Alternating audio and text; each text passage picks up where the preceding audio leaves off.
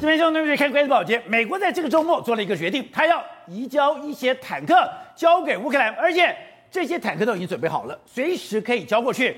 而你如果对时事或对军事敏感，都可以知道那是一个讯号，什么讯号？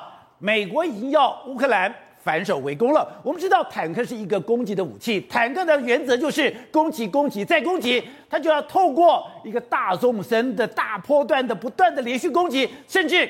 他要威吓对方，他要蹂躏战场，他是一个等于说是恐吓性的一个武器，他只有攻，他没有守。现在你竟然要把这个只攻不守，而且具有战场上强烈威吓性的坦克交到乌克兰上面，难道？现在乌克兰他要进攻了吗？现在难道在乌东的地方，本来乌克兰是采取守势，而这个攻势作战要开始了吗？我们从这张图可以看出来说，现在俄罗斯的部队他是节节败退，他已经退出了基辅，他现在只能在乌南跟乌东少数的范围进行一个控制。但现在最关键的当然就是乌东，乌东现在坦克部队如果也进来，而且美国讲他就是要提供顿巴斯之救，所以现在这个战争。已经到了最后阶段吗？现在大家已经图穷匕现，要做最后作战的准备吗？而之前大家还在问说，哎，那普丁跟泽伦斯基有没有可能见面？甚至两个人见面的时间、地点都讲出来了。但你觉得我最近看到泽伦斯基的讲话，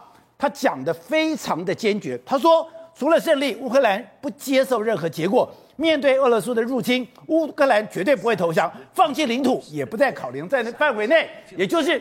现在对乌克兰来讲，他底气充足。他现在对于俄罗斯来讲，我只有战胜，别无他途。我现在不是说我要把你赶出乌克兰，现在你所占领的乌东，你要占领的克里米亚，现在看起来泽伦斯基也没有谈判空间，非要拿回来不可。好，我们今天请到了面对大表首位的台湾国际法学院的副院长林庭辉，廷辉你好，大家好。好，这是美丽岛电视报董事长吴子嘉。大家好，好，第三位是时事评论李正浩，大家好，好，第四位是资深媒体姚慧珍，大家好，好，第五位是资深媒体陈东浩，大家好，好，第六位是全球防卫杂志的采访主任陈国明，大家好，好，待会儿呢，台大前感染科医师林世璧也会加入我们讨论，好，所以正好看到这个礼拜整个情势又有一个大的变化，礼拜天的时候，哎，我看到美国居然说我要把坦克移交给乌克兰，而且这些坦克已经准备好了，我在最短的时间里面就可以交过去。哎，我过去在坦克部队服务，我知道坦克是一个攻击性的武器，它是攻击、攻击再攻击，它是蹂躏战场，它是给对方心理强大震撼的。对，因为现在乌克兰它的策略已经不是打退俄罗斯，是打败俄罗斯，哦、这是完全不同的概念。原本俄罗斯不是要入侵乌克兰吗？那乌克兰我守住就好了，我让你退兵就好嘛，对不对？那我们最近看到什么迹象？开始是让我让你吃不下、吞不下。现在不是让你吃不下、吞不下，现在是要你跑掉，我要把你打败嘛。所以呢，乌克兰总统泽伦斯基直接说，除了胜利，他不接受任何结果。胜利的概念什么？是让你宣布投降，宣布这样战争失败，我们又要给你台阶下。所以泽伦斯基这句话是对着普丁讲的。他现在泽伦斯基对普丁讲。你除了投降，别无他途，寸土不让吧，就是这件事情嘛。你看他下句说什么？乌国绝不会投降，放弃领土也不在考量之内。哎，两个礼拜前还说克里米亚可以谈，顿巴斯地区可以谈，现在变成是放弃领土不在考量之内。在一个礼拜前说我都要公投，现在是直接说不在考量之内，连公投都不要。所以你可以看到泽连斯基是越来越态度越来越强硬，态度越来越强硬啊。所以你可以看到泽连斯基的底气在哪里？底气来自于西方世界已经决定了，我把重武器全部给所谓的乌克兰嘛，而且这个重武器不是一般重武器，是最新最好还没有上过战场的重武器，全部给乌克兰来做一场大型的现代化战争。因为我们之前不讲吗？他先给五亿的装备，现在又说给三亿的装备，而在给三亿的装备里面，刚刚讲了坦克还不在里面哦，我已经愿意给你坦克，那是一个蹂躏战场最好的武器。另外就是，哎，我会给你镭射导引火箭，我会给你弹簧刀，这会给你。铺马的无人机，给你反无人机的系统，甚至哎，你连高机动多用途的轮型车辆、非制式弹药、夜视装备，我全给你了。关键在两个东西，一个是镭射导引的火箭系统，另外另外一个叫做铺马无人机啊。我们现在看这个镭射导引火箭系统是什么东西？镭射导引系统其实是旧武器新生命。你看哦，这个就是它的镭射导引系统。你看哦，它打出去的过程中，它旁边的这个尾翼是有四个尾翼会张开来的。这四个尾翼，你看哦它一直有这个去抓那个，你看去抓那个镭射讯号的那个精度，然后呢，不断去标定说我的目标在哪，我的目标在哪，然后它就会对非常精准的往你目标走。然后你看哦，他是从车载系统打出去哦，这是非合非常适合陆战。然后你看打这个，哎，老杰哥这个圆形是故意的哦，他是要让你看它是标定标定标定，它是标定在中间，对不对？最后炸就炸在他标定的中间，标哪打哪。对，所以他原本很客气，说是说精度是五十公分。结果呢？你看实物上打起来，哎，那个圆形就是故意弄一个靶，对让你看到说这个靶呢，我就是标正中央，我就打正中央嘛。所以第一个，它轮型车辆、装甲车辆，还有直升机都在它的攻击范围内，都在攻击范围，都在它实，就是都是在它可以装的范围内。所以你看到这个圆形的靶，就是为了要测试它的精度有多准。因为呢，它原本是九头蛇的七零的所谓的火箭。九头蛇七零火箭，九头蛇，九头蛇，九头蛇都出来了。对，但是九头蛇七零火箭，我先讲哦，如果你它的射程是六公里的话，它的偏差率是一百公尺，很大很大。可是因为它上面加那个四个尾翼的这个镭射标定，从一百公尺的偏差率变到五十公分。那个圆饼图，我标哪打哪。我未来的已经不是无人机的问题了。我看到俄罗斯的攻击目标，我就标定它。我这个远端的悍马车上面就射出九头蛇七零的飞弹，然后指哪打哪。我甚至可以从你窗户钻进去，我都做得到。这就是厉害的地方嘛。所以，所以这个它每个东西都是有意义的。我今天刚刚讲到，我给你一个镭射导引火箭系统，而镭射导引系统里面，哎，我不是只有给你火箭系统，因为那个很重，你也不一定单兵可以背得了。结果这个时候我还给你搭配高机动性用途的多用途的轮型车辆，特别是悍马车，我的载具。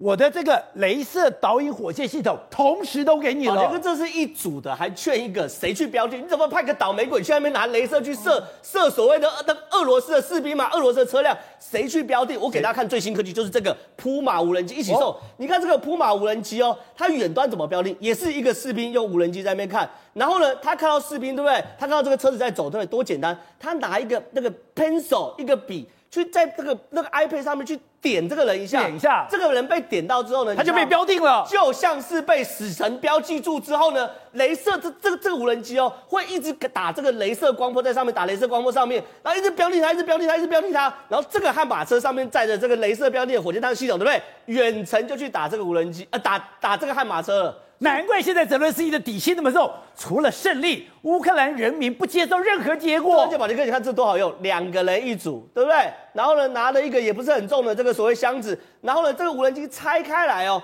就直接哦组装翅膀，这个玩乐高一样，翅膀直接打组装上来后，然后然后要怎么起飞？用手跟射飞机一样，哎，往空中你看，这就是扑马，对，这就是扑马无人机，你看跟射飞机一样，往外面往前一射，哎。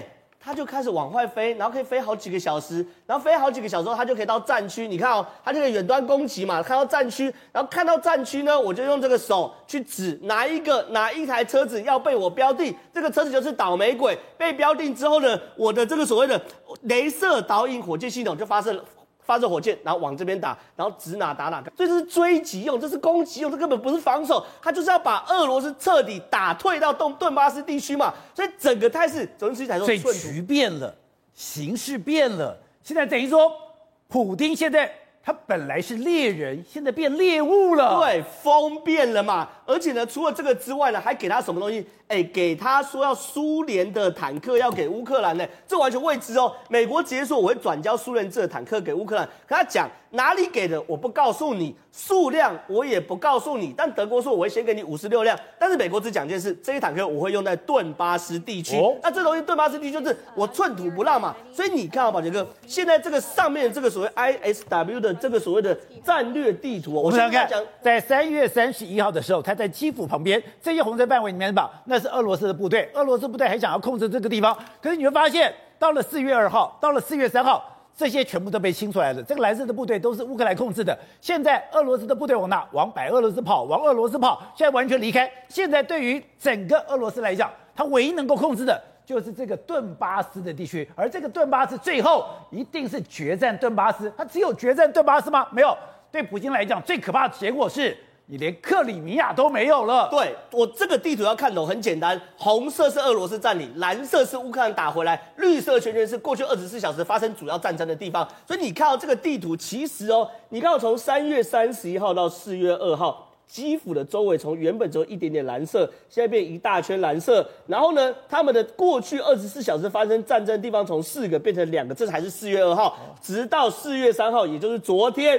基辅所有的战争都结束了，都变成蓝色，清空了。对，然后呢，包含基辅的周遭全部都没有绿色圈圈。换句话说，所谓的过去二十四小时内，基辅不但没有俄罗斯的军队，也没有发生任何战争，全部被乌克兰打下来。唯一两个绿色圈圈在哪里啊？在顿巴斯北边的两个小城市。这两个小城市其实就是乌克兰的前进指挥基地。我打顿巴斯，我从这边由南往北打，就有机会打下来。所以呢，整个乌克兰为什么泽连斯基讲说我寸土不让？很简单，他要把所有战争限缩在顿巴斯地区。因为呢，原本欧盟或北约打的如意算盘是什么？我把乌克兰变成战场，乌克兰变成。我俄罗斯跟欧欧盟的缓冲区，可是抱歉，现在我打赢了，我乌克兰打赢，我把战场限缩在顿巴斯地区，所以顿巴斯反而变成俄罗斯跟乌克兰的缓冲区。不，他就没有缓冲区哦。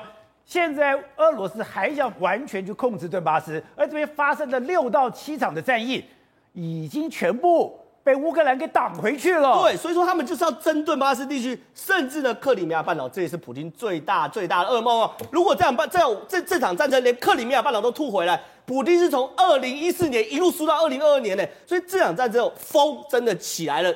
这，对于乌克兰来说，真的寸土不让，要打回去。好，董事长，泽伦斯基现在哎，你突然发现他态度突然变得非常的一个强硬。刚刚讲除了胜利。乌克兰人民不接受任何的结果，面对俄罗斯的入侵，绝对不会投降，放弃领土也不再考虑范围。他里面还特别提到，就是克里米亚，甚至他讲这些俄罗斯人在乌克兰犯下可怕的罪行，而这些人你只有一条路，就是死。对，所以说现在乌克兰的今天的这个泽连斯的说法跟前两天说法完全截然不同嘛。前两天说法，我们看到消息说还要跟。这个普丁见面了，现在完全没这回事了。从 Johnson 开始翻脸，拜登翻脸，现在提供了三亿美元的装备。对，然后最重要就是你刚刚讲的坦克，那坦克是舒适坦克，舒适坦克从中东欧地区把所有坦克提供给他。对，提供给他的话，它是变成一个攻，他们叫做杀伤，叫做杀伤性武器，就是攻击性武器。对，原来不是说监视飞弹啊，只是防卫防卫性武器。你来打我，把你打掉。打下来，现在完全是攻击性武器。因为你知道，他现在目前，呃，这个俄罗斯部队已经从从这个基辅撤退了嘛。他撤退的方向回从从哪里退？你知道吗？他退回白俄罗斯，所以从白俄罗斯，那有两种说法：到白俄罗斯整备，对，整备完了之后，然后说坐火车再转到乌东地区过来。那这个逻辑上不通，因为速度很慢呢、啊。对，他直接攻击下来就可以了嘛？他直接在集结，整顿好，直接部队集结撤往这边撤东，往下撤退，往往东撤就可以了。所以这今天的说法就比较对了。就是这个这个东西，它是撤回白俄罗斯之后啊，这个部队大概就是休息了哦，就没有能力再去。而而且听说是他没能力再打了，没有能力再打了。所以在这，然后然后更第四个更麻烦的事情是，因为这个收复这些所谓的基辅附近的乡村地区之后的城镇里面，发现了很多的平民被这个被俄罗斯部队掠杀。这个是糟糕的事情发生了。我们当时你记不记得，在这三四个礼拜前，我们就判断一件事情：当开始乌克兰的平民被被残杀的时候，对，这个时候这个战争没完没了，没完没了了，没完没了。这老百姓民意起来了吧？现在全世界的美国的民意，这个亚洲的民意，欧洲的民意，全部都坚持要政府逼政府一定要做这个交代。对，这个太可恶了嘛！因为这个就是战争罪，这是百分之百典型的战争罪了。这个在二十一世纪居然发生在这种文明的国家，所以这个事情，所以今天泽连斯基态度一定要转变了吧？今天的美国跟欧洲的领袖一定转变，因为我现在已经有非常清楚的证据，而且有非常可怕的伤亡的资料，哎，呈现在世人面前。你是平民被屠杀了，因为这种事情呢，平民把手被反绑，然后直接被枪杀，然后尸体就把丢在路边，这种画面，这个画面多可怕！就从 BBC、CNN 每天在那边转播，今天已经我已经看了二十四小时啊。那这个战争怎么怎怎么结束？已经不可能结束，这一定是打到最后。所以我觉得美国这整个的桥段，美国早就想好了，美国情报系统早就知道。所以我觉得这个整个作战方式，那另外我看到另外一个更有意思，也是从央视上看到，他说北约已经把他的十十二架空中预警机调到波兰了。他一架预警机上去飞上去的话。它的监控地区啊，可以增一架一架预警机。你现在听我讲啊，可以监控一个波兰整个国家的面积。说这个它它的这个能力多大？它有十二架北约全部的预警机全部集中在波兰，二十四小时往上飞，往上飞可以指挥到每一个分队、每一个班的运动，然后直接通知地地地下系统。所以已经这个已经是这样，所以打法不一样，不是他没有控制领空之名，但有控制领空之实了。他这个这个领空的这空中的的情报的掌控是在北约手上或在美军手上了。我看那个这个部队，他整个都开放给媒体了嘛，在整个让你看到我里面。所以为什么他狙击指挥官的能力，包括音频的吸收、音频的掌握，对，包括部队的打了什么电话，讲了什么话，讲什么话，然后部队的运动、人员的运动，在一包括一个到小分队运动，他都能掌握到了。那这个这个俄罗斯怎么打？所以为什么他现在开始认为这个时机成熟，敢用这种攻击性的装备进去打？而且这些人，请问你使用装备人是从哪里出来的？这就是当时。拜登讲的嘛，在波兰训练好了嘛，对，他部队整个整装训练，从新的武器完全，怎么可能拿个新武器上去，你明天就，就会用了？你拿个手枪，我我们当兵退伍多少年，我现在那个拿个枪我都不不敢不会打嘛，对不对？他那个明天就上场，明天就给你装备。这个当然就是已经在波兰都做好准备了，都做好了。他好几个好几个作战旅在那边做准备好。乌西不是有三四个旅做预备队吗？对。我发现那个预备队可能轮番就轮番的都到波兰去训练嘛。那来了就准备做攻击了嘛。所以这个是一个坦克大攻击的开始。那这个攻击下去的的结果，当然就是要整个把你普丁剿掉嘛。啊，碾压你普京整个政权的目标。所以拜登讲的是对的，这个人不能让他再掌握权力嘛，哈。都 cannot remain in power 嘛，他讲得很清楚，他就是要干掉普丁为目标。对，当我听到哎，美国说我要转交坦克的时候，哎，我那时候想说，哪有那么简单？你坦克要出去，坦克要多耗油啊！坦克只要出去，你的油、你的弹，甚至你要上铁皮，你的路线，那都是非常复杂的事情。难道美国都已经把这些事情全部都准备好了吗？哎，如果准备好了。那就开始要攻了耶！对，如果说美国已经决定答应要提供给泽伦斯基他们坦克的话，那代表说美国已经把把他的所谓的后勤补给全部都想好了。也就是说，甚至怀疑说现在是不是已经相关的油弹料库全部都已经进入到乌克兰去了？然后因为后这个所谓的这个粮草先到嘛，对，那个所谓的武器后到嘛，那这样的话才能够打成一场战争。所以说。它的油弹都已经准备好，都已经布置就定位了。是的，那你相对来讲的话，在上礼拜发发生是一件事情，就是说乌克兰说有两架的这个战斗直升机飞入到了俄罗斯的境内，在贝尔格莱德那个地方去炸掉俄罗斯的这个相关的油料库。然后呢，这个后来呢，这个俄罗斯说，哎，这是乌乌克兰炸的，但是乌克兰说什么？不予置评，他基本上很多人都认为说，哎，有人说呢，这是根本乌俄罗斯自己制造的假旗计划，但事实上也不是，为什么？因为乌克兰自己也没否认，也没承认，这代表什么意思呢？我先做一个动作去测试你说你会不会反反击，是不是有反击的能力，你的防空能力怎么样？再来做一个动作，另外动作就是说我先把你的后勤补给的油料库炸掉之后，当你俄罗斯的部队从基辅从赫尔。这个所谓的哈尔科夫第二城镇的哈尔科夫往北撤的时候，如果你进入到你境内来讲的话，你连油料都没有的话，接下来你怎么在整边再进行再攻击？所以等于说，你俄罗斯的军队已经没有攻击能力了。就算你坦克回到自己的国家，也没有油料可以使用了，是不是？所以我去攻击你的油库，我攻击你的弹药库，我是对你普京的进行测试。第一个测试是你的防空能力、你的守备能力，还有你有没有能力反击。结果俄罗斯都没有，对，到现在为止，俄罗斯一个动作都没有。然后接下来你就看到拜登这边在宣布说，我加大量的提供这个坦克车，而且你看到泽伦斯基跟英国跟澳洲都要什么东西，也都是装甲车跟坦克车，这专门在干嘛的？要运兵用的，要往前部队，要往前攻击用的。所以简单说，今天。俄罗俄罗斯他说已经转进到乌东地区，事实上是在撤退的概念。但是这个代表说泽伦斯基他要乘胜追击，他要打一场胜战，因为今天已经不是所谓的防卫战争了，他现在有可能这个所谓的。主客反位，主客意味，整个会对成什么？对于俄罗斯来做这个所谓的进入到俄罗斯，然后争取最大的谈判筹码。这时候他在谈判桌上才能够真正要回克里米亚，或是要回东乌东这个地方。所以说，泽伦斯基现在是宜将胜勇追穷寇，对，追穷寇的概念嘛。因为你对普京来讲的话，现在西方国家。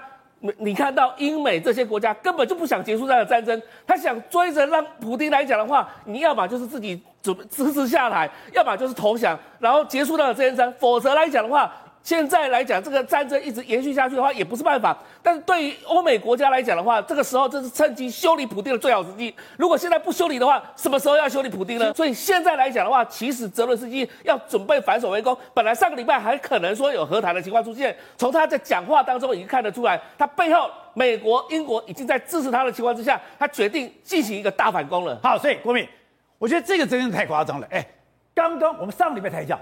你把星光飞弹才说，我在英国已经把你训练好了。英国把你训练好了以后呢，我要把你交给乌克兰。交给乌克兰之后，哎，才不到两天的时间，刀不开的画面，才两天时间，居然就把一个直升机给打了下来。我们讲哦，训练一个星光飞弹的射手没那么简单，因为他是等于说我要瞄准，瞄准以后我要抓抓准，我还要抓前置量，要经过一百哎一千次的模拟测试，一千次你能够做得好。你才有办法真的上战场，就没想到星光飞弹，不过才送过去不到两天的时间，一架飞机就在你眼前，透过星光飞弹把你打掉了。呃，我们之前有讲过，这个所谓星光飞弹是号称哈呃速度最快的哦监测式反呃呃反反飞弹哦反飞反飞机的飞弹哦那。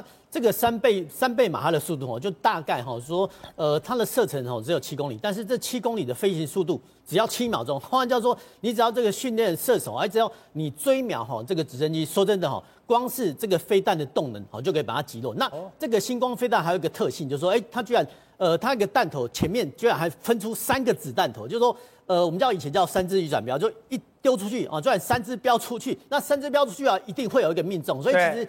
呃，我们可以在这个那个画面中看到，哎，怎么好像？直接没有爆炸哈，但是直接被这个弹体所贯穿。那除了英国除了提供这个标枪飞弹，呃呃星光飞弹之外，所以我不用爆炸，我的动能 光是动能，对，我的我会被你碰撞，你就把粉碎了。光是动能就可以把那个航空器，因为航空器有材质比较轻的，大部分是铝合金。说真的，只要一碰撞哈，呃，就可以把它切断。所以我们看到几乎是把它用刀子切奶油这样把它切断。说真的，这个是蛮可怕的一个武器。那除了这个星光飞弹之外，其实哦，英国还有其他国家哦也陆陆续续有提供哈，呃，这个乌克兰很多。东西，那美国呢？它除了所谓的叫所谓军售清单之外，哎，它也提供哦，他就说，哎，叫哈，不是叫，就是说好 让德国哦提供好这些装装甲车。那这个装甲车其实是德国哈算是库存的，叫 BMP One 哈，这个所谓的履带式的装甲车。那履带式装甲车除了哈德国提供之外，哎，德呃澳洲呢也提供哈这个所谓 Bushmaster 这种所谓轮型甲车。那不管是履带甲车还是说澳洲提供的轮型假车，他们都能够能够做所谓机动运输。好，那机动运输啊，这个战力空缺，比如说呃德国哈提供这个乌克兰。我现在看到这些画面，现在就是美国、英国、澳洲，甚至要求北约现在要把这些装备提供给乌克兰，因为之前我们看到乌克兰等于说是头插两个头，满山遍野炮，我的的步兵单兵作战，现在。我已经有这种快速运兵，有一个非常强大运动力的武器，一个一个送进去了。呃，这这是一个转变啊。除了主战车的供应或者是说转交之外，你看哦，这个所谓的呃装步战车，这个叫 BMP One 哈，或是我们刚才看澳洲所谓的 Bushmaster，它是提供给哈机步单位所承承搭载的。换句话说，这个机步单位呢，能够随着主战车去做什么？去占领一个土地。比如说主战车攻打之后，哎，这个步兵要占领嘛，所以呃，为什么？呃，英文叫攻占 （occupy），就是你要先攻击哦，战车攻击，然后呢，再由哈这些机部单位有搭乘这个轮型甲车或呃履带甲车去攻占哦，因为你要占领一个土地，所以其实呃，不管是美国啦，或是说澳洲哈，提供好这种所谓轮型甲车或履带甲车，其实这是一种转变哦，因为哈，因为其实不管是战甲车哈，战甲单位哈，它的作用都是所谓的攻势作战。那攻势作战呢，要准备很多东西啊，我们刚刚刚刚讲了，所以你也觉得它是攻势作战，呃、有像乌克兰作战的准备，完全都是反守为攻了。对，从你的坦克、你的装甲，我们讲的以前我们都讲的步炮装，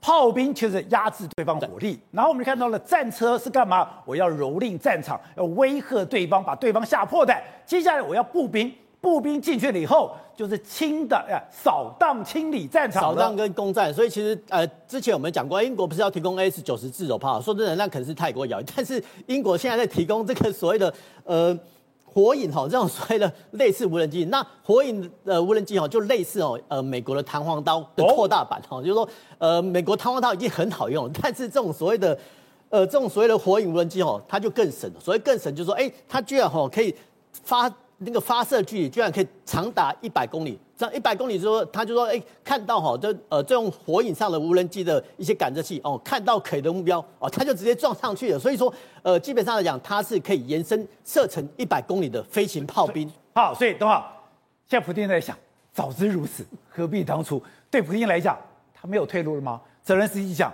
除了胜利，我不接受任何的结果。他的底气真的有这么够吗？他的底气够不够？前面你在看到说，当你呃，当欧美都从把东德时代、苏联时代的战车都提供过去的时候，就是表示你可以，你可以进攻嘛。比如说有一有一有一有有一有一架飞机，我是非常喜欢的，就是俄罗斯的苏凯三十五 S。哦，那架那架飞机又大又漂亮，虽然是四代半的，可是它非常的漂亮。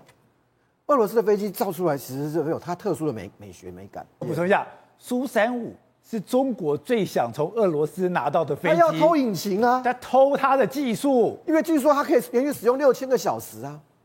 可是他被击落了，他用什么方式击落的？苏三五是有是有反制雷达、反反电子能能力的呀。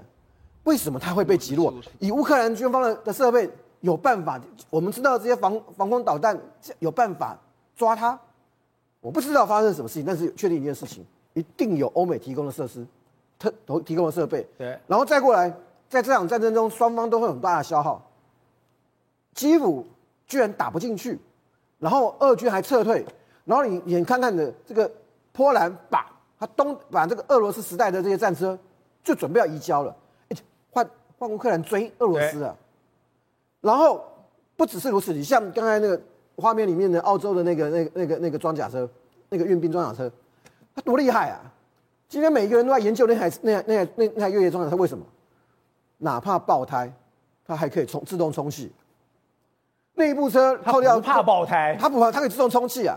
也就是说，你你为什么需要这样的东西？只能是因为你点名要这台要这台要这台这这台呃这个这个运兵。就这台车，对，你轮胎就在底下你被炸了，或者底下碰到铁钉炸掉了，它都还可以往前冲。它自动充气继续往前冲，往前往前往前运动啊。那这个你你这是在一个兵一个一个班的兵力啊，你目的当然是要追击啊。我如那么我们回头想这段时间以来，如果我今天是以停火为第一目标，俄军撤了，我当然逐步接收。俄军要往往往往东部去巩固战战果，我我当然也会也会维维持我的战力。可是当我越界，当我跨过国境，当奥德萨被俄军攻击，你怎么停？所以。我们在看到这一个整个过程当中，所有的东西就告诉你一件事情：俄罗斯的指挥、后勤各方面一定出了大问题，否则他怎么可能？你知道那一台苏凯三十五多贵呀？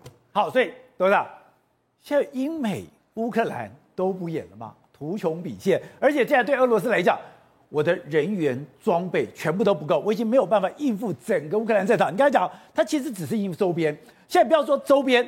我北边已经让出来了，我现在南边也慢慢在撤退。现在我只能固守乌东，连乌东现在都很辛苦了。现在在西方的这个战略有个基本原则，就是说不要让他动到核武的情况之下把他打败。哦，所以这个就是说，在整个的架构上要防防范这个事情。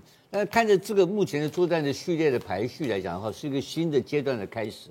那这个新的阶段开始呢？我认为普京也在这个所谓的图穷匕现啊。他现在你看这个月的做法，他就很简单嘛。